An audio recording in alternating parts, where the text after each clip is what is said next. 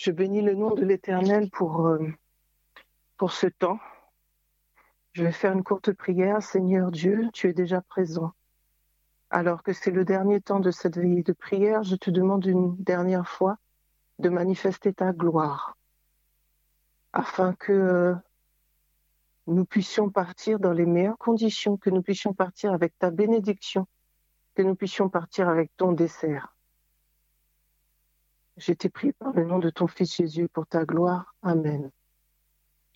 Je ne sais pas pour vous, j'ai été richement bénie par tout ce qui s'est fait euh, durant la radio. Et comme, euh, comme en fait nous, nous en avons fini avec les sept jours de Jéricho, je vous propose que nous allions dans l'épisode suivant, c'est-à-dire Haï. Et donc je vous invite à, avec, à prendre avec moi euh, Josué à partir du verset 7, enfin Josué au chapitre 7, et je vais lire. Euh, je vais lire. C'est alors que les Israélites commirent une, infidélité à l'égard de l'interdit. Akan, fils de Carmi, fils de Zabdi, fils de Zéra, de la tribu de Juda, prit une part de l'interdit, et la colère de l'Éternel s'enflamma contre les Israélites. Josué envoya de Jéricho des hommes vers Haï, qui est, qui est près de Beth-Aven, à l'est de Bethel. Il leur dit, montez espionner le pays. Ces hommes montèrent pour espionner Haï. Ils revinrent auprès de Josué et lui dirent que tout le peuple ne monte pas, que deux ou trois mille hommes montent et ils battront Haï. Ne donne pas là cette fatigue à tout le peuple, car les adversaires sont peu nombreux. Environ trois mille hommes du peuple y montèrent et ils s'enfuirent devant les gens de Haï. Les gens de Haï abattirent environ trente-six d'entre eux. Ils les poursuivirent depuis la porte de la ville jusqu'à Shebarim et les battirent à la descente. Le cœur du peuple lui manqua et perdit, toute vigueur. Josué déchira ses vêtements et tomba la face contre terre devant l'arche de l'Éternel jusqu'au soir, ainsi que les anciens d'Israël. Ils se jetèrent de la poussière sur la tête. Josué dit, Ah Seigneur éternel, pourquoi as-tu poussé ce peuple à traverser le Jourdain pour nous livrer aux mains des Amoréens et pour nous perdre? Si seulement nous avions décidé de rester en Transjordanie. À moi, Seigneur, que vais-je dire maintenant qu'Israël a tourné le dos devant ses ennemis? Les Cananéens et tous les habitants du pays l'apprendront, nous encerclerons et retrancherons notre nom du pays. Alors que feras-tu pour ton grand nom? L'Éternel dit à Josué, Lève-toi, qu'est-ce donc? Tu tombes la face contre terre? Israël a péché. Ainsi, ils ont enfreint l'alliance que je leur avais prescrite. Oui, ils ont pris une part de l'interdit, ils en ont même volé, même dissimulé et même mis dans leur bagage les Israélites ne pourront pas tenir devant leurs ennemis. Ils tourneront le dos devant leurs ennemis car ils sont eux-mêmes devenus interdits. Je ne continuerai pas à être avec vous si vous ne détruisez l'interdit du milieu de vous. Lève-toi, sanctifie le peuple. Tu diras, sanctifiez-vous pour demain, car ainsi, ainsi parle l'Éternel, le Dieu d'Israël. L'interdit est au milieu de toi, Israël. Tu ne pourras pas tenir devant tes ennemis tant que vous n'aurez pas écarté l'interdit du milieu de vous. Vous vous approcherez au matin par, tribu, et il arrivera que la tribu de l'Éternel aura désigné s'approchera par clan, et le clan que l'Éternel aura désigné s'approchera par famille, et la famille que l'Éternel aura désignée s'approchera par chef. Il arrivera que celui qui sera désigné à cause de l'interdit sera livré au feu, lui et tout ce qui lui appartient. Il a enfreint l'alliance de l'Éternel, il a commis une infamie en Israël. Euh, on va arrêter là pour la lecture. Euh, la fin du, chapitre termine par le fait que, euh, effectivement, toutes les familles, toutes les tribus, etc., se sont passées devant Josué. On est arrivé à la famille justement de, de Akan, et Akan, a, a, effectivement reconnu son péché. Et donc, on a exterminé toute sa famille et tous ses biens. C'est étonnant parce que le peuple d'Israël était nombreux en fait, et à aucun moment, Akan ou un membre de sa famille, parce que même si Akan ne voulait pas, à partir du moment où Josué a annoncé qu'il y avait de l'interdit dans le peuple, etc., Akan et sa famille savaient très bien que ça le concernait. Et pourtant, personne n'a rien dit. Et donc, je trouve étonnant quand même que, enfin, c'est pas étonnant, mais c'est triste. Et donc, je, je, vous invite à revenir avec moi au verset 1 c'est alors que les Israélites commirent une infidélité à l'égard de l'interdit. Et c'est marrant en fait parce que, enfin c'est pas marrant, mais on dit que les Israélites commirent une infidélité à l'égard de l'interdit. On ne dit pas juste à quand. on rajoute après à quand, et en fait, suivant les versions, on voit que la ponctuation n'est pas la même. Et donc, on pourrait croire, selon les versions et selon la ponctuation, que les Israélites ont commis une, infidélité, point. Et Akan, en plus, a fait quelque chose. Euh, Josué donc a envoyé des, personnes vers Haï. Alors déjà, ce qui est intéressant aussi, ce sont les noms. Akan veut dire trouble, celui qui a causé le trouble. il est le fils de Carmi. Et Carmi veut dire vigneron, fils de Zabdi, qui veut dire dotation, Dieu a donné, fils de Zérak. Zérak signifie lumière jaillissante, aurore, de la tribu de Judas, et Judas qui signifie Dieu soit loué. On reviendra sur, euh, sur la signification des noms plus tard. Et Haï veut dire tas de ruines. Beth Aven, maison, maison de vanité. Et donc Josué envoie des hommes vers Haï, qui est près de Beth Aven, à l'est de Bethel, qui, qui signifie maison de Dieu. Et donc c'est intéressant, il envoie des gens pour espionner, les gens reviennent. Verset 3, ils disent que tout le peuple ne monte pas, que deux ou trois mille hommes montent et ils battront Haï. Ne donne pas là cette fatigue à tout le peuple, car les adversaires sont peu nombreux. Et c'est quand même étonnant parce que euh, pour moi, c'est pas un rapport. Un rapport, c'est euh, quand tu vas, euh, quand tu vas, donc tu, es en train d'espionner. Quand tu reviens avec ton rapport, tu dois faire l'inventaire de ce que tu as vu. Et là, en fait, ce n'est pas un rapport, c'est un jugement, c'est une présomption de leur part. Et euh, ça satisfait tout le monde, il n'y a pas de souci par rapport à ça. À aucun moment, le Seigneur n'a été consulté. Il n'a pas été consulté, pourquoi? Parce que le peuple d'Israël vient juste de, conquérir Jéricho. Le Seigneur a affirmé avant cela, dans les, dans les chapitres précédents, à Josué qu'il serait avec lui comme il a été avec Moïse, qu'il accomplirait des miracles, etc. Et donc, Josué et Israël sont persuadés de la faveur de Dieu. Et donc, pourquoi consulter euh, l'Éternel pour Haï alors qu'on vient juste d'avoir Jéricho? Et là, en fait, ça m'alerte parce que nous venons de faire un Jéricho. Même si peu de personnes ont témoigné, comme l'a dit Michael, j'en suis sûr, euh, beaucoup ont dû vivre des choses très très très fortes. Et là, nous nous trouvons dans, dans la même situation, c'est-à-dire nous venons de finir Jéricho, mais il nous faut continuer d'avancer. Il nous faut continuer de conquérir du terrain. Et donc devant nous, en fait, se place Haï. Et donc, euh, les espions précisent qu'ils sont peu nombreux. Sauf que ce n'est pas la taille, c'est enfin, pas le nombre qui compte. C'est même pas la taille, en fait. C'est la vigueur. Mais ça, ils n'y ont pas fait attention.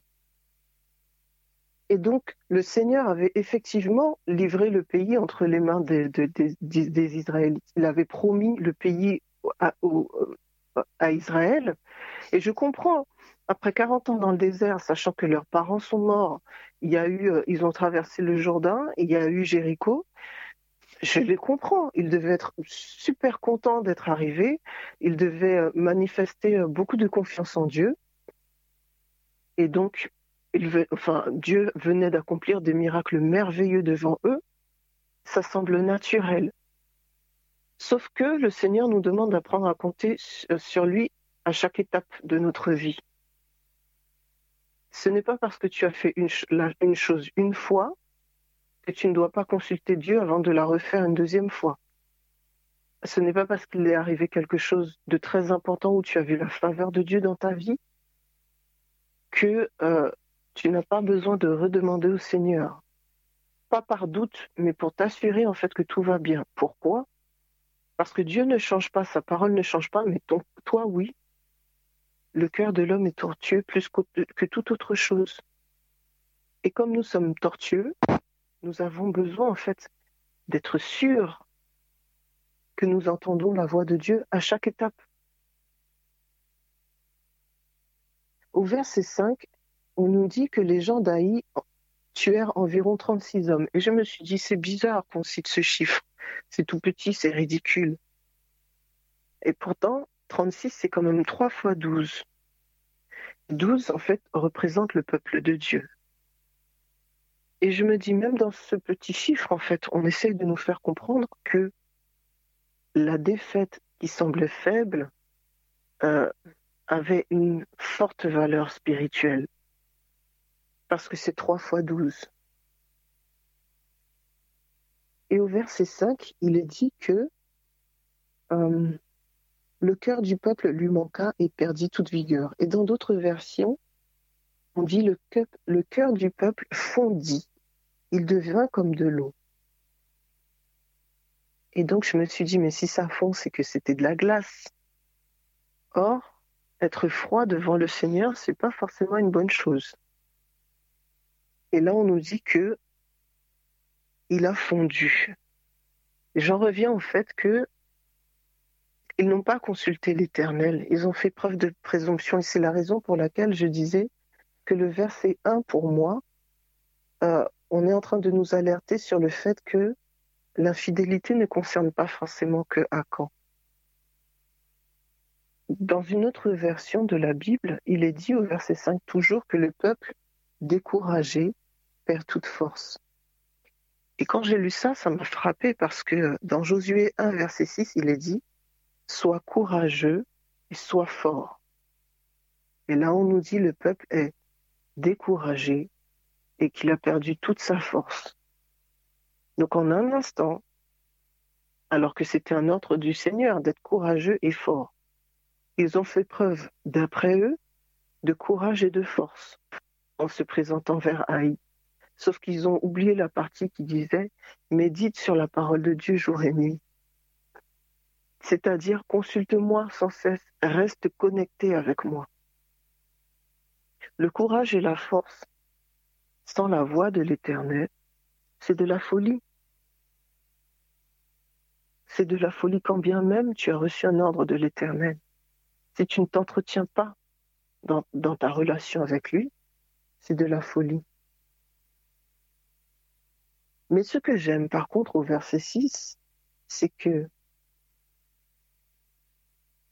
Josué déchira ses vêtements et il tomba directement face contre terre devant l'arche de l'Éternel jusqu'au soir, jusqu'à ce qu'il puisse dire au Seigneur ce qu'il avait sur le cœur. Mais en attendant, il n'a rien dit.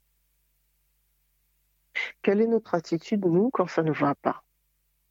Moi, personnellement, il y a une période quand ça n'allait pas, j'appelais tout le monde. Je disais vite fait au Seigneur, oh, Seigneur, tu vois la situation. Puis j'appelais ma mère, j'appelais Michael, j'appelais des amis, j'appelais toute la population. Je ne restais pas devant l'arche. Je ne restais pas dans une attitude d'humiliation pour dire, Seigneur Dieu, dans cette situation, j'ai besoin de toi quand bien même le peuple a fait preuve de présomption auparavant, j'apprécie le fait que Josué, la première chose qu'il fait, c'est se présenter devant l'arche. Il a vu l'exemple de Moïse et ça, il l'a gardé. Et en fait, c'est à partir du moment où tu te présentes devant l'arche que après le Seigneur te dira ce que tu dois faire ou pas. Tu vas commencer à parler avec le Seigneur et le Seigneur va te donner la direction. Et je vous parlais du fait que moi, j'allais consulter tout le monde. J'ai une amie euh, cette semaine qui m'a appelé. Me dit, Evelina, voilà, euh, je rencontre un gros problème, tout ça, etc. Euh, hier soir, j'ai vraiment parlé au Seigneur. Je disais, il faut que tu me dises quoi faire et tout. Là, je ressens le besoin de prier avec quelqu'un. Et elle me dit, j'ai vu ton visage. Et ça m'a frappé parce que je me suis dit, elle est sage. Elle n'a pas cherché à appeler tout le monde. Le Seigneur lui a montré mon visage. Moi, j'aurais déjà appelé à droite à gauche. Hein. Mais si nous voulons la victoire, il nous faut apprendre à faire les choses dans l'ordre. Et là, en fait, au verset 7, Josué dit, Ah Seigneur éternel, pourquoi as-tu poussé ce peuple à traverser le Jourdain pour nous livrer aux mains des Amoréens et pour nous perdre Si seulement nous avions décidé de rester en Transjordanie? Quel choc quel choc La Bible dit que celui qui est debout prenne garde de tomber. Nous sommes en train de parler de Josué, le héros d'Israël. Lorsque Moïse était vivant, celui qui partait au combat sur l'ordre de Moïse, c'était Josué. le héros de l'Éternel. Il faisait partie avec Caleb des deux seuls qui, lorsqu'ils sont allés en Canaan, ont dit que le Seigneur pouvait leur donner le pays. Quarante ans plus tard, alors que tu as évolué spirituellement, maintenant tu es devenu le chef. Ok, tu tu, tu t'es placé devant l'arche, mais la première chose, la première chose que tu dis, c'est pourquoi as-tu poussé ce peuple à traverser le Jourdain? Il a adopté l'attitude des, Israélites qui ne sont pas rentrés en Canaan. C'est énorme. C'est énorme. Je ne sais pas si vous réalisez. Il a été enseigné pendant 40 ans par Moïse. C'était son serviteur, il faisait partie des privilégiés. Le Seigneur lui a donné une grâce particulière et il fait ce qui a fait que le peuple d'Israël, la première génération, n'est pas rentrée en Canaan. Et pourquoi en fait? Parce que Josué n'a jusqu'ici connu que des victoires. Il n'a jamais connu d'échecs. Il était avec Moïse, Moïse donnait des ordres, Moïse euh, recevait ses ordres même de Dieu, il accomplissait, il n'a jamais connu d'échecs. Et comme Josué, en fait, avait des problèmes d'insécurité, et on le voit, quand on voit le nombre de fois où, où Dieu lui dit, n'aie pas peur, sois fort, je suis avec toi. On comprend bien que Josué, de base, a des problèmes d'estime de lui-même, il a des problèmes d'insécurité, qui étaient masqués par la présence de Moïse. Mais maintenant que Moïse n'est pas là, il a eu besoin de beaucoup, beaucoup, beaucoup de réassurance. Et tellement il avait besoin de réassurance le Seigneur fait en sorte, enfin, le Seigneur lui dit, comme il a dit à Moïse, ôte tes sandales de tes pieds. Le Seigneur l'a traité comme il a traité Moïse pour que Josué puisse lâcher prise et commencer à avoir confiance en Dieu pour lui-même. Quelquefois, le Seigneur nous appelle à des, fonctions, à des missions, à des choses. Il sait très bien comment nous sommes. Il n'a fait aucun reproche à Josué par rapport à son manque de sécurité. Il a juste cherché à le réassurer. Par contre, il va lui dire quand même, donc Josué continue son discours, mais il y a un moment donné où quand même ça suffit. Et là, c'est la première fois que, que le Seigneur lui parle pour lui dire, Lève-toi, qu'est-ce donc? Tu tombes la face contre terre! Un jeune aujourd'hui dirait, c'est quoi ton problème? Qu'est-ce qui t'arrive? Mais ce que j'aime, c'est que la première chose que le Seigneur lui dit, c'est lève-toi, ou suivant les versions, relève-toi. La première chose que le Seigneur fait dans n'importe quelle situation, c'est chercher à nous relever. Dieu n'accable pas. Dieu ne culpabilise pas. Et lui dit, Israël a péché.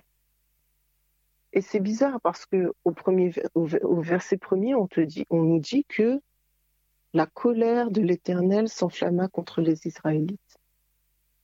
Mais là, ça, ce n'est pas Dieu qui parle. Et là, quand Dieu parle, il dit, Israël a péché, ils ont enfreint l'alliance. Et donc, verset 12, conclusion, c'est pas que je suis en colère, mais c'est parce que comme vous avez enfreint l'alliance, vous n'êtes plus sous ma protection. Et donc, les Israélites ne pourront pas tenir devant leurs ennemis. Je ne continuerai pas à être avec vous si vous ne détruisez l'interdit du milieu de vous, parce qu'en fait, je ne pourrai pas. Dieu est juste. Dans toutes ces voies, il est juste. S'il y a un accord de protection qui est fait, s'il y a un protectorat qui est fait, les deux parties se doivent de respecter les accords du protectorat. Ce sont les Israélites qui se sont mis hors de cet accord. La, conséquence, c'est que Satan a eu un droit d'entrée. Et pour moi, en fait, c'est important de on, va, on va un petit peu développer tout ça après. Mais en tout cas, les Israélites, je vois quand même que les Israélites avaient une mauvaise conception de Dieu. Ils avaient une très mauvaise conception de Dieu. Ils avaient du bon et ils avaient du mauvais. Tout à l'heure, dans les noms, on a lu Judas, Zérak, Zabdi, Carmi, Akan. Et c'est marrant parce que Judas veut dire loué soit Dieu. Donc, de base, nous sommes en présence de Dieu. Zérak, lumière jaillissante. Aurore. Et en fait, en lisant les, noms, j'ai pensé à Satan. Parce qu'après, Zabdi veut dire Dieu a donné, puis Carmi vigneron. Donc on a trois, on a Judas, la tribu, Zérak, l'ancêtre, ensuite Zabdi, tout va bien et tout d'un coup, Carmi vigneron. Et dans la Bible, en fait, la vigne, ça représente Dieu, mais aussi il y a le mauvais vin, le vin de l'impudicité. Le vin, en fait, qui est ce que Babylone donne à boire. Et parce qu'il y a eu le vigneron, parce qu'il y a eu le vin, il y a quand c'est-à-dire le trouble. Quelquefois, on part bien dans notre, dans, notre foi. Nous sommes dans la louange, nous sommes dans tout ça. Nous, avons des, des révélations, des lumières. Nous sommes même dans le témoignage que Dieu a donné. Mais après, quelquefois, nous ne prenons pas garde à ce que nous buvons. Et il y a plein de mauvaises pensées, plein de mauvaises conceptions qui viennent dans notre cœur. Et j'ai aimé euh, tout à l'heure l'intervention de Marie qui a parlé de l'incrédulité. Et en fait, je vois trois pierres d'achoppement, trois dangers. Il y a l'incrédulité, il y a la soumission et il y a la séduction. Et ces trois aspects, en fait, ont tous un point commun. C'est le doute que tu peux avoir.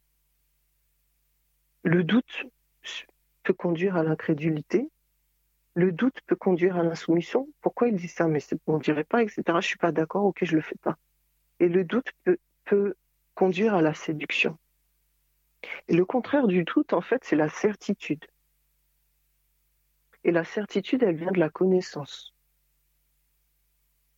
Ce que j'ai compris, en fait, c'est que nous aurons tous nos haïs dans notre vie parce que nous ne comprenons pas certaines choses nous ne comprenons pas certaines réalités spirituelles, le peuple n'avait pas compris que l'alliance les protégeait. Ils n'ont pas compris la portée d'un acte de désobéissance par rapport à Satan. Et dans le même temps, ils n'ont pas compris non plus qui était Dieu. Pourquoi? Parce que c'est Dieu qui s'est mis en colère. La première réaction, c'est Dieu qui s'est mis en colère.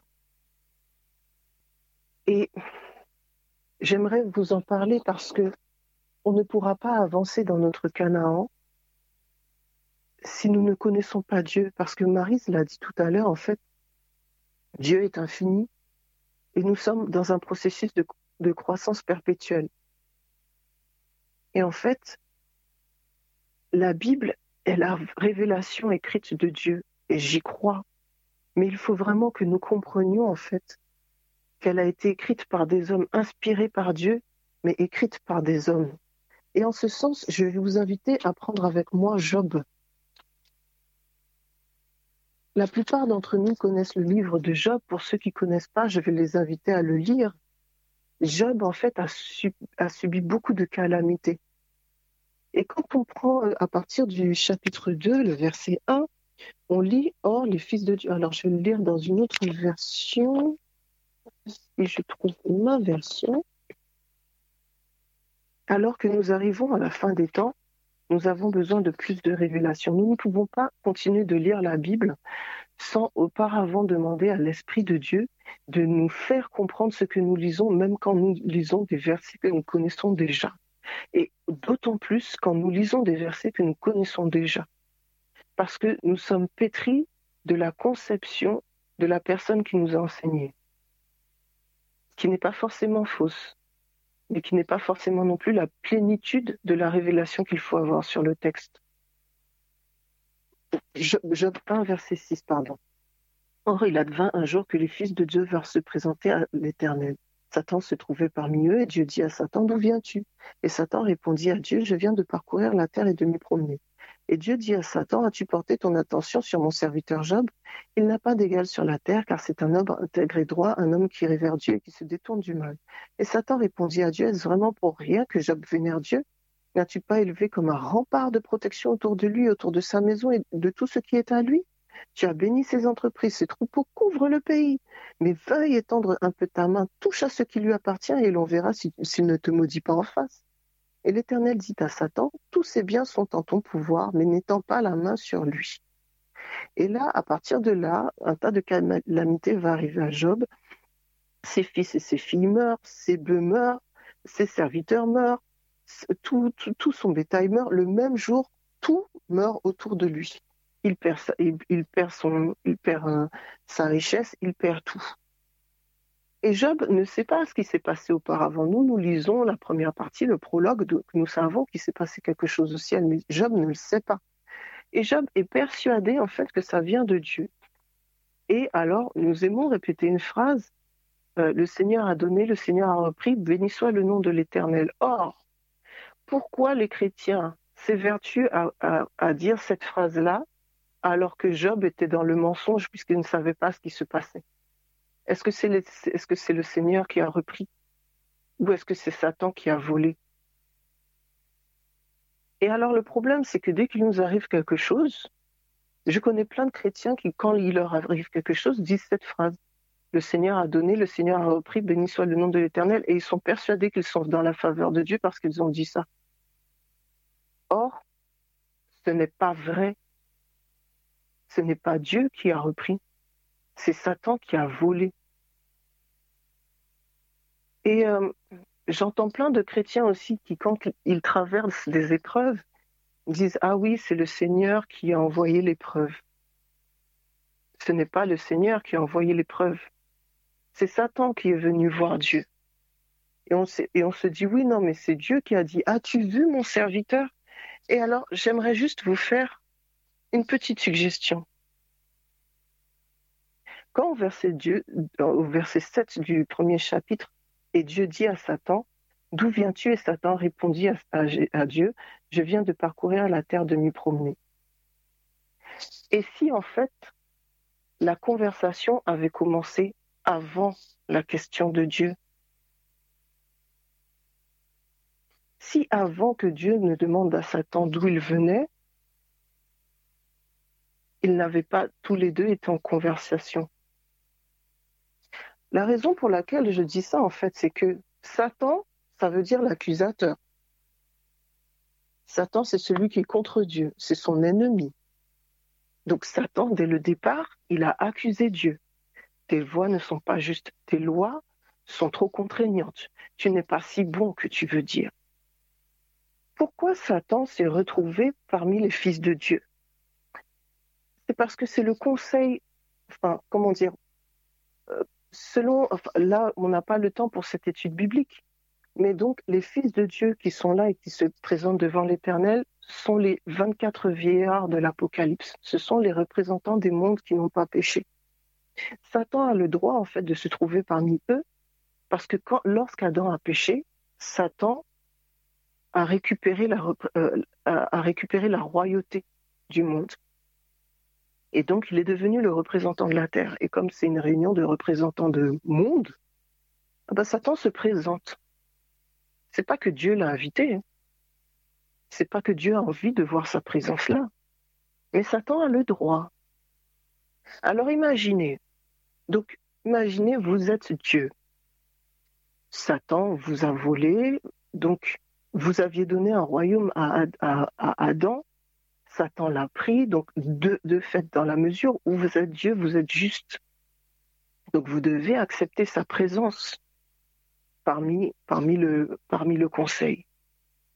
Vous croyez que, sérieusement, Satan va venir au conseil et que Satan ne va pas continuer de vous faire de vieilles remarques, qu'il ne va pas continuer de vous accuser, qu'il ne va pas continuer de dire que vous êtes injuste? Ah, mais d'ailleurs, regarde, la terre m'appartient qui te sert, qui croit en toi.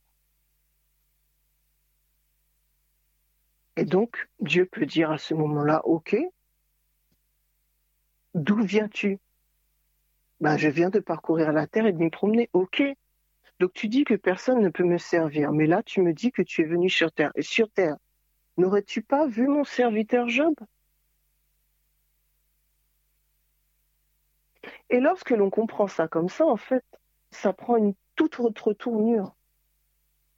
Ce n'est pas Dieu qui a cherché à mettre Job en difficulté. Ce n'est pas Dieu. Mais dans la situation présente, Dieu nous a donné comme mandat de le représenter, quand bien même il y a eu le péché, parce que nous avons été créés à l'image de Dieu et le Seigneur savait que le péché allait venir, mais il comptait sur nous pour ce défi. Il avait mis en nous les capacités nécessaires de pouvoir euh, affronter ce défi avec sa grâce, par sa grâce. Et donc c'est la raison pour laquelle il a parlé de Job. Son objectif, ce n'était pas de mettre Job dans la difficulté. Et après, Satan lui dit, mais voilà, tu as, tu as élevé comme un rempart de protection autour de lui, mais veuille étendre un peu ta main, touche à ce qui lui appartient, et l'on verra s'il ne te maudit pas en face. Et là, on dit, oui, mais quand même, l'Éternel a permis. Oui, mais Dieu est juste. Si Dieu a permis, c'est qu'il y avait une porte. Si Dieu a permis, c'est qu'il y avait une faille. Pourquoi? Parce qu'il est dit dans la parole de Dieu, dans Jacques 1, verset 13, que personne, lorsqu'il est tenté, ne dise c'est Dieu qui me tente car Dieu ne peut, être tenté par le mal et ne tente lui-même personne. Là, clairement, c'est une tentation. Donc, est-ce que c'est Dieu qui tente Job? Est-ce que c'est Dieu qui met Job dans une position d'être tenté? Non. Parce que Dieu ne tente pas.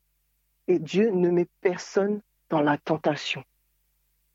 Donc, sur la base de ce verset et d'autres versets qui vont dans ce sens, on comprend que si Dieu a permis que Satan agisse dans la vie de, Job, c'est qu'il y avait une porte ouverte. Alors quelle est cette porte ouverte? Première attaque. Job ne dit rien. Il dit, le Seigneur a donné, le Seigneur a repris, que son nom soit béni. Mais il ne dit rien, il ne fait rien. Et on dit, en, dépit de tous ses malheurs, Job ne commit point de péché et n'attribua rien d'injuste à l'adresse de Dieu. Ok. Donc, moi, je comprends que au niveau des actions de Job, il n'y a rien de, de répréhensible. Mais qu'en est-il au niveau des pensées de Job? Deuxième attaque. Et je me suis dit, c'est un peu bizarre qu'il y ait une deuxième attaque. Parce que déjà, Dieu ne tente pas. Donc Dieu a permis une première attaque, c'est qu'il y avait une porte. Si Dieu laisse faire la deuxième attaque, c'est qu'il y a toujours une porte. La, première épreuve, la première tentation, Dieu nous dit que il ne tente lui-même personne, mais qu'en plus, il nous donne, euh, dans 1 Corinthiens 10, verset 13, les tentations qui vous ont été assaillies jusqu'ici qui vous ont assailli jusqu'ici sont communes à tous les hommes. Aucune d'elles n'a dépassé les forces humaines. D'ailleurs, Dieu est fidèle et il ne permettra pas non plus à l'avenir que l'épreuve dépasse vos forces. Au moment de, alors c'est cette phrase qui est intéressante, au moment de la tentation, il vous donnera la force d'y résister et il préparera une issue pour que vous en sortiez vainqueur. Donc il y a eu une première tentation, une première épreuve, et Job visiblement n'est pas vainqueur puisque il y a une deuxième étape. Et là, c'est à partir de cette deuxième étape qu'on sent que quelque chose se passe. Pareil, euh, la première parole de Job, que périsse le jour où je fus enfanté et la nuit qui a dit un garçon est conçu. Et là, il ne part que dans des malédictions. Or, maudire, c'est un péché. Maugréer, c'est un péché. Râler, c'est un péché. La Bible le dit. Je ne sais plus quelle phrase exactement euh, euh, est utilisée, mais en tout cas, on nous dit qu'il ne faut pas avoir un esprit de plainte. Parce que c'est cet esprit de plainte qui a fait justement que les Israélites ne sont pas allés dans Canaan. Et non seulement Job dit ça, mais alors là, on va avoir la clé alors je vous dis ça tout de suite. Donc déjà, Job profère des malédictions contre lui-même. Et au chapitre 3, verset 25, on a la clé. Tout ce que j'appréhende devient réalité. Les mots que je craignais ont tous fondu sur moi. Donc Job vivait dans la peur, Job vivait dans la crainte, Job vivait dans l'incrédulité. Mais pourtant, on nous dit que c'est quelqu'un qui se levait de bon matin pour faire des sacrifices pour ses filles et ses fils au cas où ils auraient péché. Oui, pourquoi? Parce que Job était plein de rempli de sa propre justice. La présomption. Dieu l'a béni. Dieu a fait beaucoup de choses pour lui. Il a eu son Jéricho aussi. Plein de moutons, plein de chameaux, plein d'enfants, plein de richesses. Oh, quelle victoire Au départ, Job devait être reconnaissant, il devait reconnaître que c'est la grâce de Dieu. Il devait dire Amen, Alléluia. Mais au bout d'un moment, Job a pris ce qu'il avait pour acquis même s'il savait que ça lui venait de Dieu, il a commencé à se dire, en fait, j'ai la faveur de Dieu parce que je suis juste. J'ai la faveur de Dieu parce que je donne l'aumône. J'ai la faveur de Dieu parce que je conseille les gens bien. J'ai la faveur de Dieu parce que quelque part je le mérite. Mais attention, au cas où, allons faire des sacrifices. Donc quand Job allait pour faire ses sacrifices de bon matin, je ne dis pas qu'il n'était pas sincère, mais je pense qu'il n'était pas totalement dans le vrai. Et lorsque l'on voit sa réaction au tout début, euh, chaque fois il dit je suis juste, je n'ai rien fait. Dieu sait que j'ai, Dieu, Dieu sait que je suis intègre. Dieu sait que si, Dieu sait que ça. Il se justifie tout le temps. Euh, il, ne parle de lui, il parle de lui tout le temps. Et c'est la raison pour laquelle, en fait, comme Dieu n'a pas répondu aux, paroles de, de Josué, il lui a juste dit relève-toi, voilà ce qui s'est passé. Il lui a pas dit relève-toi, pourquoi tu as de la peine, nanani nana. Mais non, non. Et là, il dit la même chose. Plus tard, il va voir Job et il dit à Job où étais-tu quand j'ai fait ci, ça, ci, ça, ça? Pourquoi? Parce que là, à ce moment, suivant les personnes, Dieu a une manière de remettre les choses en perspective. Tu es trop centré sur toi-même. Tu regardes à toi, etc. Tu me demandes même pas ce qui se passe parce que Job n'a pas explicitement demandé ce qui se passait. Il a surtout demandé dès le départ, Seigneur Dieu, fais-moi justice. À aucun moment il a dit, Seigneur Dieu, qu'est-ce qui ne va pas? Et, et, euh, c'est la même chose pour, euh, pour euh, comment il s'appelle? Pardon, Josué. Josué fait tout de suite des reproches. Il demande pas vraiment d'explication. Oh, pourquoi tu fais ci, ça, ça, ça, En disant, voilà, pourquoi pour, Soit de l'accusation, mais, mais, pas de réelle demande d'explication. On ne peut pas avancer dans la vie si on ne comprend pas que premièrement, il y a des réalités spirituelles et deuxièmement, que Dieu est profondément amour et que tout don parfait et excellent vient de lui. Il ne fait rien de mal. Le Seigneur ne fait rien de mal. Aujourd'hui, Marie disait que euh, on a besoin de connaître Dieu, on a besoin d'avoir le Saint-Esprit en nous. Et je vais vous inviter à prendre avec moi, toujours dans, cette idée de compréhension, en fait, de qui est Dieu, parce qu'aujourd'hui c'est nécessaire. Je vous invite à prendre avec moi 2 Corinthiens 12, verset 7. «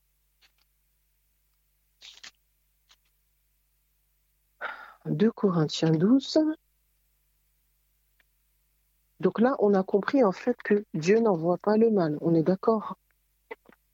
De Corinthiens 12, à partir du verset 6, Paul dit, Si je voulais me glorifier, je ne serais pas insensé, car je dirai la vérité, mais je m'en abstiens de peur que quelqu'un ne m'estime au-dessus de ce qu'il voit ou entend de moi, à cause de l'excellence de ses révélations. Et pour que je ne sois pas enflé d'orgueil, il m'a été mis une écharde dans la chair, un ange de Satan pour me souffleter, pour que je ne sois pas enflé d'orgueil. Trois fois j'ai supplié le Seigneur de l'éloigner de moi, et il m'a dit, ma grâce te suffit, car ma puissance s'accomplit dans la faiblesse. Je me glorifierai donc bien plus volontiers de mes faiblesses, afin que la puissance de Christ repose sur moi. Et donc il est dit, euh, euh, verset 7, Et pour que je ne sois pas enflé d'orgueil, il m'a été mis une écharpe dans la chair, un ange de Satan pour me souffleter, pour que je ne sois pas enflé d'orgueil. Il m'a été mis. C'est qui qui a envoyé? Parce que comme j'entends beaucoup de chrétiens dire oui, oui, je suis Job, le Seigneur m'a envoyé une épreuve où le Seigneur a donné, le Seigneur a repris, béni soit le nom de l'Éternel. J'entends beaucoup de chrétiens aussi dire, quand ils ont un problème, oh, le Seigneur m'a dit, ma grâce te suffit. Je pense qu'on ne comprend pas très bien le texte. Il m'a été mis une écharpe dans la chair, un ange de Satan pour me souffleter. C'est Dieu qui va envoyer à Paul un démon Est-ce que c'est Dieu qui va envoyer à Paul un ange de Satan? Après tout ce que l'on a compris, après que l'on ait compris qu'il y a un grand conflit cosmique, que c'était tellement grave que Jésus a dû devenir péché pour nous sauver, est-ce que l'on peut croire que Jésus lui-même a envoyé son ennemi pour, faire une écharpe dans la chair de Paul pour que Paul ne s'enorgueillisse pas? Alors que la volonté de Dieu, c'est que la volonté du Père, c'est que nous ayons la stature du Christ, la stature de son Fils. Et qu'est-ce que son Fils est? Il est le serviteur par excellence, donc il est humble de cœur. Donc, il y a un problème. Visiblement, Paul a un problème d'orgueil. Il y a deux possibilités une écharpe dans la chair, un ange de Satan, ou la sanctification et que Paul ait plus de stature de Christ pour devenir justement ce qu'il est censé être, un serviteur humble. C'est dommage, j'ai pas d'écho, il y a personne qui répond. Est-ce que vous comprenez ce que je suis en train de dire? Michael, quelqu'un, je sais pas. Est-ce que vous comprenez ce que je suis en train de dire? On ne peut pas dire que c'est Dieu qui a voulu cette situation. On ne peut pas, au regard de toute la Bible, au regard de ce que l'on comprend de Jésus, il est devenu Satan, il est devenu serpent, pas Satan, il est devenu serpent pour nous sauver du péché. On ne peut pas accepter, quand on lit la Bible, une compréhension qui nous ferait croire que Jésus, Dieu, a envoyé à son serviteur, qui est censé le représenter sur terre, un ange de Satan pour qu'il ne tombe pas dans l'orgueil. On ne peut pas accepter ça. On ne peut pas. C'est une insulte. C'est une insulte à l'amour de Dieu. Et donc, si on ne peut pas accepter ça, que veut dire ma grâce te suffit car ma puissance s'accomplit dans la faiblesse À mon sens, mais là c'est à vous de voir avec le Seigneur, si Paul avait un problème d'orgueil, ce dont Paul avait besoin, c'était de la grâce de Dieu comme je l'ai dit. Il avait besoin de la grâce de Dieu pour sa purification. Il avait besoin de la grâce de Dieu pour sa sanctification. Il avait besoin de plus de renouvellement de son esprit. Il avait besoin de plus d'amour agapé. Et en ce sens-là, il avait besoin de la grâce. La grâce de Dieu qu'il avait reçue lui suffisait. C'est juste que lui ne la vivait pas. Pour moi, c'est ce que veut dire ce texte.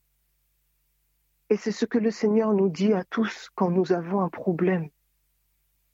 ma grâce te suffit. Qu'est-ce que comprend la grâce? C'est quoi la grâce? La grâce, c'est Jésus lui-même. La grâce, c'est son esprit. La grâce, c'est le sang de Christ, c'est la chair de Christ. La grâce, c'est ce qui s'est passé à la croix. Donc, quand Dieu dit à Paul, ma grâce te suffit, car ma puissance s'accomplit dans ta faiblesse, ça ne veut pas dire, mon enfant, continue de subir ce que tu vis tout va bien. Ça va aller. Je te donnerai la force de subir. Ce n'est pas ce que ce texte veut dire. Ce que ce texte veut dire, c'est mon enfant, je t'ai donné tout ce dont tu as besoin pour être victorieux. Tout ce dont tu as besoin pour être victorieux. Je t'ai donné l'autorité sur tous les, scorpions et les serpents et la puissance de l'ennemi et rien ne pourra vous nuire. Il n'est pas dit qu'il a chassé les esprits mauvais, il a dit il a supplié le Seigneur de l'éloigner de lui. Dernièrement, j'ai entendu une phrase qui disait souvent lorsqu'on demande au Seigneur un gâteau, il nous donne les ingrédients. Il y a beaucoup de chrétiens qui disent Seigneur Dieu, libère-moi de Satan, libère-moi des esprits mauvais, libère-moi de ci, libère-moi de ça rien ne se fait et ils sont fâchés. Pourquoi? Oui, mais le Seigneur, il a la puissance de faire ça sur Satan. Oui, je suis d'accord avec toi, mais cette puissance, il te l'a donnée. Il y a une période où j'étais assistante de services généraux. Donc, services généraux, on s'occupe des toilettes, on s'occupe des achats, on s'occupe de ci, on s'occupe de ça. Donc, j'ai mon chef et je suis assistante de services généraux. S'il y a un problème dans les toilettes, est-ce que je vais dire à mon chef, chef, il faut que tu ailles gérer ce qui se passe dans les toilettes? Il y a un problème dans les toilettes. Est-ce que tu peux y aller, s'il te plaît? On m'a donné l'autorité de le faire en tant qu'assistante de service généraux. C'est à moi d'appeler le plombier. C'est à moi de faire le constat, de voir ce qui se passe, etc. N'importe qui au travail avait besoin de quelque chose en fonction, des responsabilités, en fonction de la chose demandée quand c'était très très très grave et qu'on m'avait pas donné autorité sûre, j'allais voir mon chef. Sinon, je passais commande, je signais les devis, je ci, je ça. Là, Jésus nous dit, il nous a donné toute autorité sur la puissance, enfin sur toute, sur toute la puissance de l'ennemi et rien ne pourra nous nuire. Au lieu d'exercer notre autorité, ah, Jésus fait ça pour moi, oh papa fais ça pour moi. Oh, c'est normal qu'il ne t'arrive rien du tout. Ce n'est pas de la faute de Dieu, c'est toi qui n'es pas dans l'obéissance. Il y, a certaines, il y a certaines choses, il y a certaines délivrances qui ne se font que par le renouvellement des esprits, de l'esprit, pardon. Oh Seigneur Dieu, délivre-moi du mensonge. Mais si tu veux être délivré du mensonge, qu'on si, on, si on chasse les esprits de mensonge, si tu ne t'entretiens pas dans la parole de Dieu, ça ne servira à rien. Ils vont revenir. Par contre, même sans chasser les esprits de mensonge, si tu te plonges dans la parole de Dieu, tu peux avoir ta délivrance. Pourquoi? Parce que la parole de Dieu est une puissance et que c'est la vérité. La grâce de Dieu nous suffit en toutes choses. Il va nous falloir aujourd'hui comprendre ce que le Seigneur attend de nous, comprendre qui est Dieu, on ne peut pas servir Dieu en esprit et en vérité sans comprendre qui il est. Et aujourd'hui, nous n'avons plus le droit d'être au petit lait. Et j'ai aimé ce que, ce que a dit. Je vais dans le même sens qu'elle. Aujourd'hui, au stade où nous en sommes, il faut arrêter de réclamer le Saint-Esprit. Oh, Saint-Esprit, Saint-Esprit, Saint-Esprit, etc. Tu es censé déjà vivre avec l'Esprit de Dieu en toi. Tu es déjà censé marcher avec l'Esprit de Dieu en toi. Je vais dans le. on est bien d'accord si tu, ne marches pas dans la sanctification, tu vas perdre le Saint-Esprit. Mais à l'heure actuelle, où sont les puissants de l'Éternel? Où est la, vaillante armée? Nous arrivons à la fin des temps et regardons l'état de l'Église de Christ. Arrêtons de dire c'est de la faute du responsable, c'est la faute de ci, c'est la faute de ça, etc. Est-ce que toi-même tu es puissant? Parce que ce que Jésus a dit, ce que Dieu a dit à Josué, c'est pour nous aussi. Je veux que tu sois courageux et fort. Et pour ce faire, je t'ai donné ma grâce et ma grâce te suffit. Mais nous sommes toujours dans la plainte. Dès qu'il nous arrive une difficulté, on dit aux gens il faut louer. Non, on loue pas. Et le fait même qu'on ne témoigne pas, ça prouve que nous sommes faibles. Parce que celui qui vaincra, c'est il vaincra par le sang de l'agneau et par la parole de son témoignage. Il y a des auditeurs qui écoutent RTA depuis des années, qui n'ont jamais témoigné sur la radio. Je ne dis pas ça, mon but ce n'est pas de culpabiliser ou quoi que ce soit, mais c'est la preuve qu'il y a un problème dans ta vie. Et ce problème-là ne sortira pas de ta vie tant que tu ne témoigneras pas. Parce que Jésus dit, j'honore ce qui m'honore. À un moment donné, tu auras des problèmes dans ta vie simplement parce que tu ne témoignes pas. Si tu as été béni par rapport à RTA, si tu as été béni sur Radio 3 Anges, tu dois témoigner sur Radio 3 Anges. Ça ne veut pas dire que tu ne dois pas témoigner ailleurs. Mais Dieu est juste. Quand on reçoit une bénédiction, il faut dire merci. Si le Seigneur envoie quelqu'un pour te faire un cadeau, bah, à celui qui va apporter le cadeau, tu vas pas dire merci. Là, le but, ce n'est pas de dire merci à Radio 3 Anges. C'est d'honorer la radio que Dieu a honorée pour te faire du bien. Et ce faisant, tu vas contribuer, à faire que la radio continuera à être bénie pour que tu puisses être béni en retour. Et il y a un moment donné où certains auditeurs, c'est triste à dire, verront la sécheresse dans leur vie. Peu importe les programmes que feront la radio, et je ne parle pas que pour la radio, il y a plein de programmes pour ton église, pour ci, pour ça. Si tu vas quelque part et que le Seigneur se sert de quelqu'un ou d'une organisation pour être un outil de bénédiction, tu dois honorer l'outil de bénédiction.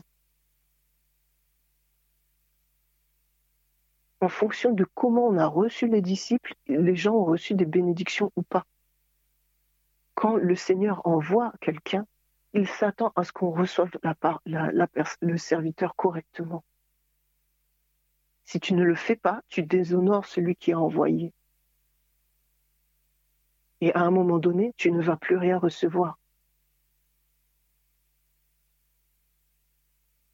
Au-delà de ça, c'est juste, comment dire, c'est une marque de reconnaissance auprès de celui qui t'a donné. Il n'est pas un distributeur automatique. Tout est grâce. Tout est grâce. Il a envie de te bénir plus. On voit que c'est toujours les mêmes personnes qui témoignent. Pourquoi? Parce que justement, elles témoignent. Et moi, je l'ai bien vu, plus tu témoignes, plus le Seigneur te donne des occasions de témoigner. C'est pour ça que je témoigne tout le temps.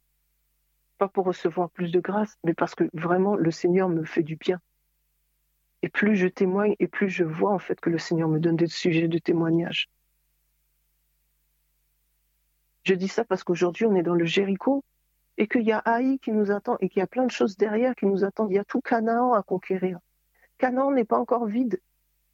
C'est à nous d'aller chercher les Amalécites, les Amoréens, c'est à nous d'aller les chercher. Et pour ce faire, il faut les armes. C'est le sang de Christ, le sang de l'agneau et le témoignage. La parole de Dieu, l'armure du chrétien. Nous avons une panoplie. Si nous n'utilisons pas une des armes de la panoplie,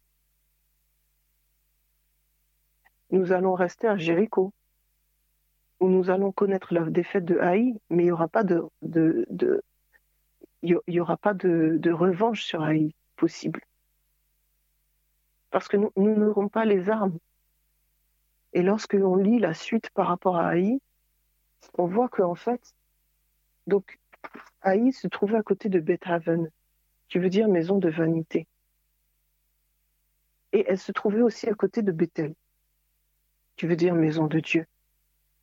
La première fois, le peuple est passé du côté de Bethaven, maison de vanité, pour avoir haï.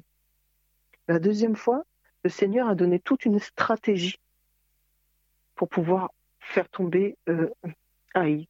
Nous avons toujours besoin d'une stratégie et la stratégie de Jéricho n'est pas la stratégie de Haï. si tu ne vas pas à l'Éternel pour demander la stratégie, tu vas forcément perdre. Et cette stratégie-là, elle passait par Bethel, par la maison de Dieu. Haï, ça veut dire tas de ruines. En fonction du chemin que tu vas prendre, ce sera soit ta ruine, soit la ruine de ton ennemi. Mais dans tous les cas, pour ça, tu as besoin de passer par la maison de Dieu. Pourquoi? Tu as besoin de la révélation de qui il est. Et en fonction de la révélation de qui il est, tu auras la révélation de ce qu'il veut pour toi. Parce que comme je le disais, il y a l'incrédulité, mais il y a l'insoumission et la séduction aussi. Et aujourd'hui, ce que nous voyons beaucoup, c'est la séduction. La séduction vient du fait que nous ne connaissons pas Dieu. La séduction vient du fait que nous prenons la Bible et que nous ne sommes pas sages. Même si nous la lisons beaucoup, nous ne demandons pas à celui qui a inspiré la parole de Dieu de nous montrer ce que cela voulait dire. Je n'ai rien contre Paul. Paul a reçu des révélations, Paul était un apôtre, ce qu'il dit est vrai. Mais Paul était un être humain. Et Paul n'a pas reçu toute la révélation. Je vais vous inviter à prendre avec moi Jean 16, verset 13. Jean 16, verset 13.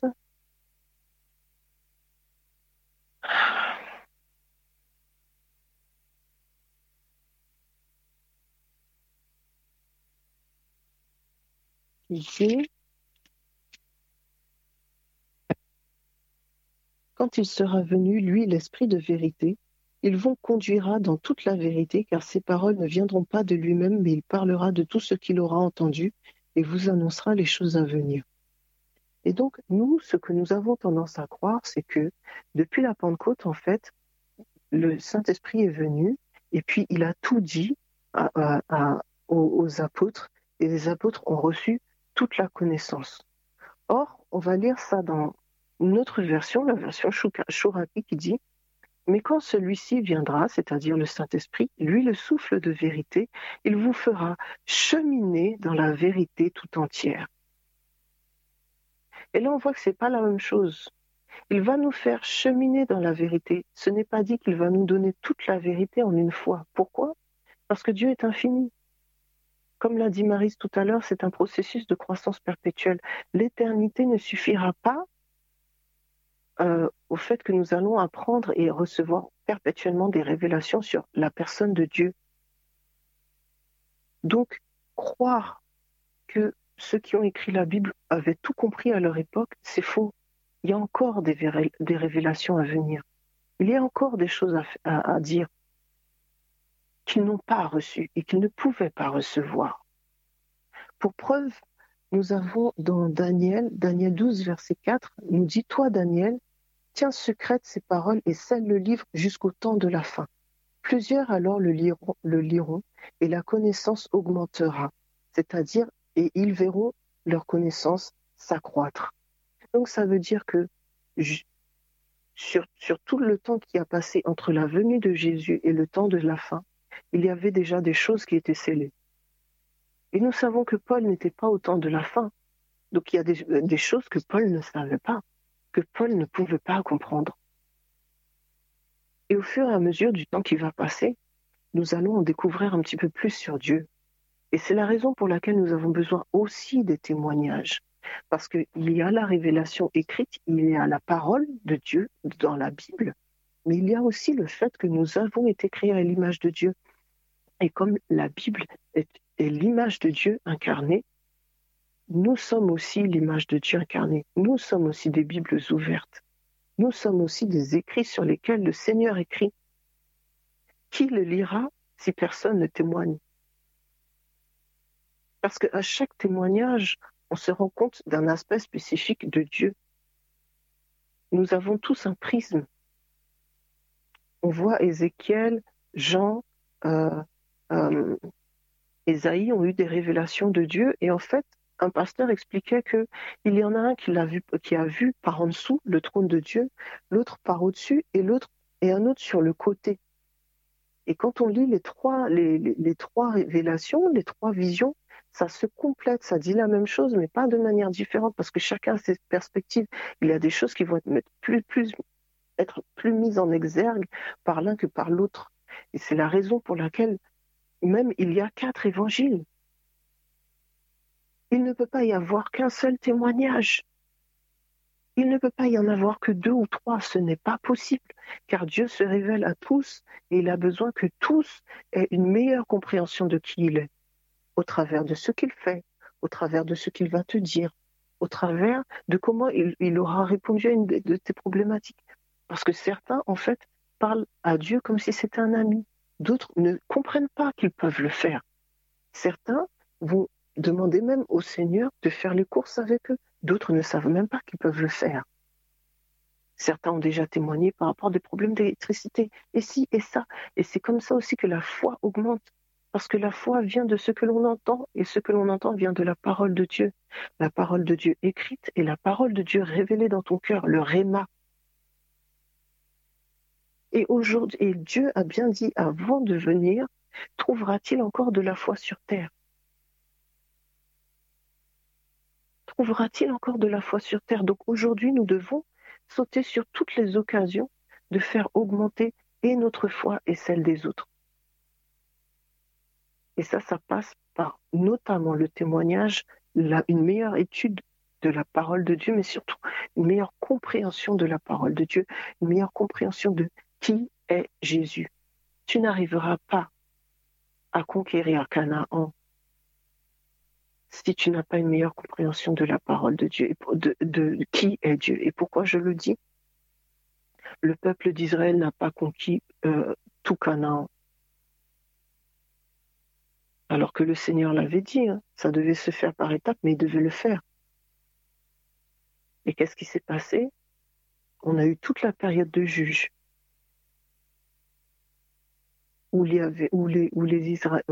Israélites étaient soumis aux Philistins, étaient soumis aux ennemis avoisinants. Et Dieu, dans ce temps-là, a suscité des juges. Mais si nous lisons bien juges, quelle qualité de juge?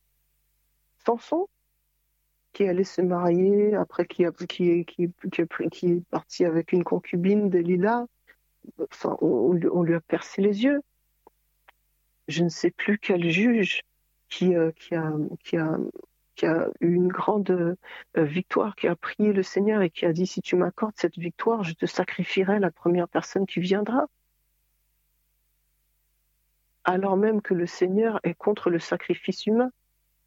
Et il a tué sa fille. Quelle qualité de juge Dieu nous bénira toujours. Il y aura toujours une grâce qui viendra sur nous. Mais il ne sera pas honoré. Et à un moment donné, ou même cette grâce, il devra la stopper. Parce qu'il ne peut pas, il ne peut pas dilapider ses gloires comme ça. Il ne peut pas dilapider ses grâces comme ça ad vitam aeternam. Et il ne faudrait pas, en fait, que, en allant conquérir euh, Canaan, nous devenions comme cette, excusez-moi l'expression, cette bande de juges qui représente Dieu, mais d'une manière qui le déshonore. Qui le déshonore tant que Samson s'est retrouvé à tourner une meule à la gloire de Dagon et que l'autre, excusez-moi pour le nom, je ne me rappelle plus, a sacrifié sa fille. Et là, on en revient au vin de Babylone. Donc ça veut dire que nous sommes des Akans.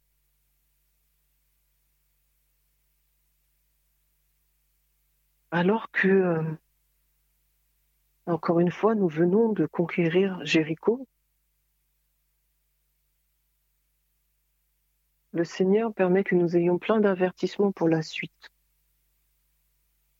Et je dirais ce qu'a dit Maris tout à l'heure, où te situes-tu aujourd'hui?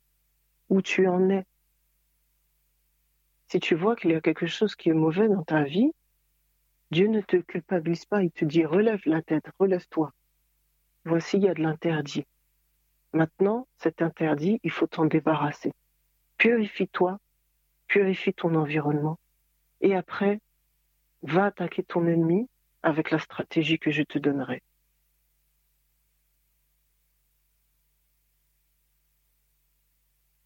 se rendre compte que ça ne va pas chez nous, c'est une bonne chose. Tout ce que le Seigneur révèle, c'est toujours pour l'arranger, c'est toujours pour le nettoyer.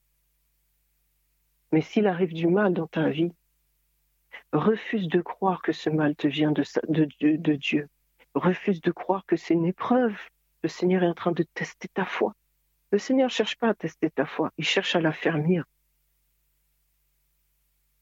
Pour ce faire, quelquefois, il est obligé de permettre certaines épreuves tout simplement parce que tu as laissé la porte ouverte. Si la porte était fermée, s'il n'y avait rien dans la vie de Job, Dieu n'aurait pas permis. Mais Satan savait la peur de Job. Satan le savait, c'est la raison pour, laquelle il a dit, si tu lui enlèves, il te reniera. Parce que Satan, lui, l'avait déjà vu. La religiosité, le formalisme, la propre justice, il l'avait déjà cerné chez Job. Dieu aussi. Et Dieu a permis ça pour purifier son serviteur. C'était le seul moyen parce que le serviteur de lui-même continuait de nourrir sa propre séduction. Je pense que Dieu a essayé de lui parler auparavant parce que avant que l'épreuve n'arrive, le Seigneur nous parle. Il essaie, il c'est un bon papa. Il ne veut qu'aucun ne périsse et il n'aime pas la souffrance. Il ne supporte pas la souffrance. Il nous parle mais nous sommes dans une telle séduction quelquefois que nous ne voyons rien, nous n'entendons rien. Et alors, il nous arrive ce qui nous arrive. Et lorsqu'il nous arrive ce qui nous arrive, si tu es malade, ne dis pas oui, euh, la, grâce de Dieu me suffit pour supporter ta maladie. Hein. La grâce de Dieu te suffit pour prendre autorité et chasser la maladie pour demander au Seigneur c'est quoi la face de Dieu? Il y a, trop d'esprit de divination, de sorcellerie, de fausse, de de faux Saint-Esprit dans le peuple de Dieu.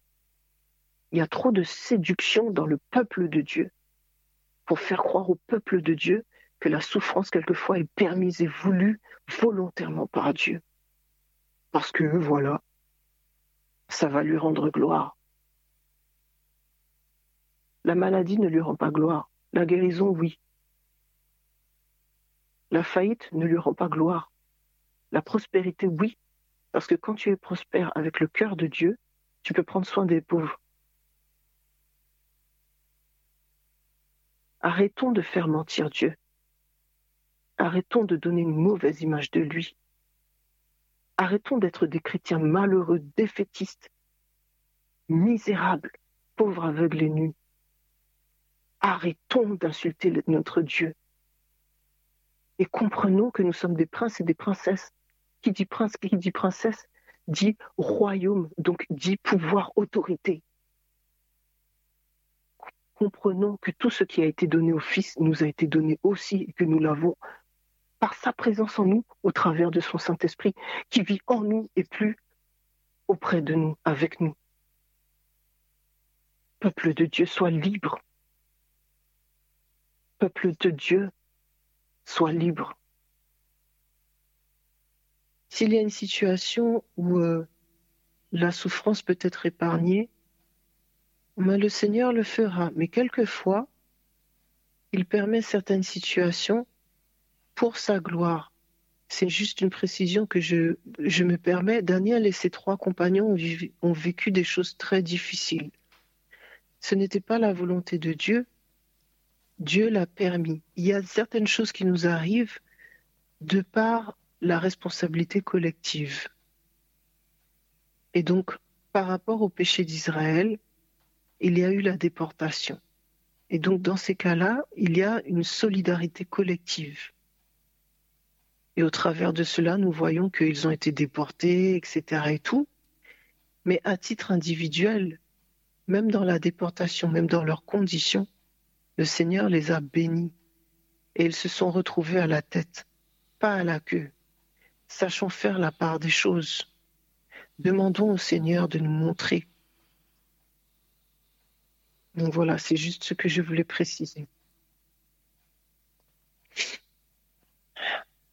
Je vais prier. Saint-Esprit, j'ai besoin de ton assistance à ce moment, en ce moment précis afin de pouvoir prier. Et Seigneur Dieu, merci parce que, encore une fois, je sais que tu es là. Seigneur Dieu, je te demande pardon pour toutes les fois où nous n'avons pas compris qui tu étais, pour toutes les fois où nous avons une mauvaise conception de ton identité, de ta personnalité, de ta volonté. Jésus est venu pour révéler le Père. Tu veux nous faire comprendre que nous devons passer tout au prisme de Jésus-Christ, au prisme de ce qu'il a fait, au prisme de ce qu'il a dit, car Jésus-Christ est l'autorité suprême. Nous ne remettons pas en cause ce qui a été écrit, mais nous comprenons, Seigneur Dieu, que l'homme est faible. Cependant, heureusement pour nous, tu nous as envoyé le consolateur. Tu nous as envoyé le Saint-Esprit, le Paraclète, afin de pouvoir nous enseigner, afin de pouvoir nous montrer quelle est la signification véritable des choses.